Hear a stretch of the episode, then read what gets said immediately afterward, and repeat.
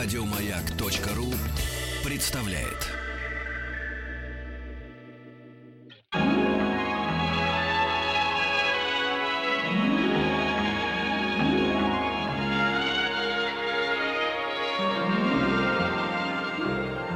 Уральские самоцветы.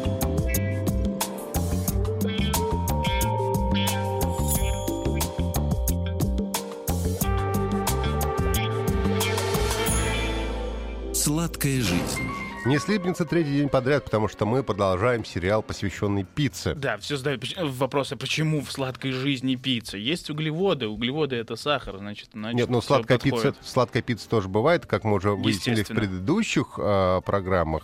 А, делали ее с медом в древнее время. Есть с медом, есть шоколадные пиццы, так что давайте уж не будем э, по классике только заморачиваться. Но сегодня я расскажу вам о современной истории пиццы. Потому что до начала 19 век- века пицца была известна блюдо, э, в как блюдо в Неаполе только. Больше нигде, но... м, в других регионах она была мало популярна, в том числе и в Китае, где, как говорят, ее и придумали по факту. А в То есть- Китае все придумали. Да. Бумагу придумали и пиццу да, придумали. спагетти придумали там, говорят, и пиццу там придумали, а неаполитанцы, просто неаполитанские купцы ее Нет, сначала они придумали бумагу, а потом Да, стали а делать пиццу и макароны. Да, все, все остальное. Победоносное шествие пицца по миру начала только после объединения карликовых государств в Италию. То есть же были всякие маленькие государства э, в 1807, до 1870 года. А после этого все начали быстро обмениваться местные рецептами. И в 60-е годы 20 века одна за другой открывались пиццерии в Венето, в Умбрии, в Тоскане, Трентино, Эмили-Романье. Но Сегодня масштабы изготовления пиццы на пенинах настолько велики, что э, если взять так и поделить объем приготавливаемой пиццы, то каждый житель Земли получит по пицце. То есть вот настолько, настолько ее много. Слушай, вот сейчас. третий день уже искушайте меня. Может быть, все-таки пойду и скажу сегодня пиццу. Я Да. уже полгода пиццу не ел, наверное. Порция настоящей пиццы, собственно, э, и, и рецепт, он до сих пор классический.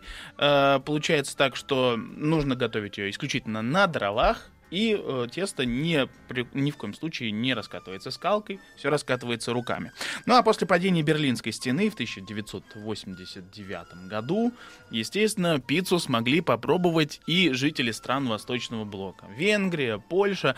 В России э, пиццу смогли попробовать только в 90-х. И, э, э, сначала это считалось дико эм, экзотическим блюдом, ну а потом уже стало повседневным. Но и опять же, как у любого россиянина, у нас есть свой собственный рецепт пиццы. Вот, мы особенные. Мы добавляем в пиццу сельдь, горбушу, русский сыр, колбасу, картофель и грибы. Кстати, я помню, вот когда Ну, только-только неплохо. пицца появилась, у меня э, папа, ну, она действительно была экзотически, была дорогая, и папа у меня делал пиццу из батона.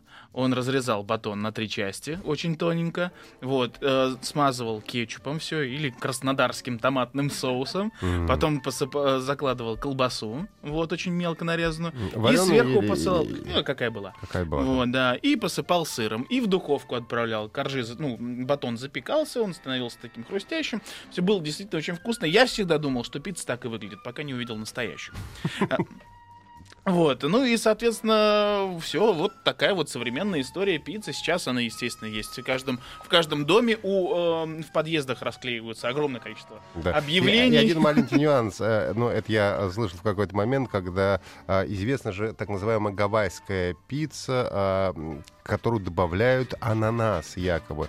Так вот, э, люди, которые живут на Гавайских островах, говорят, мы не едим пиццу с ананасами.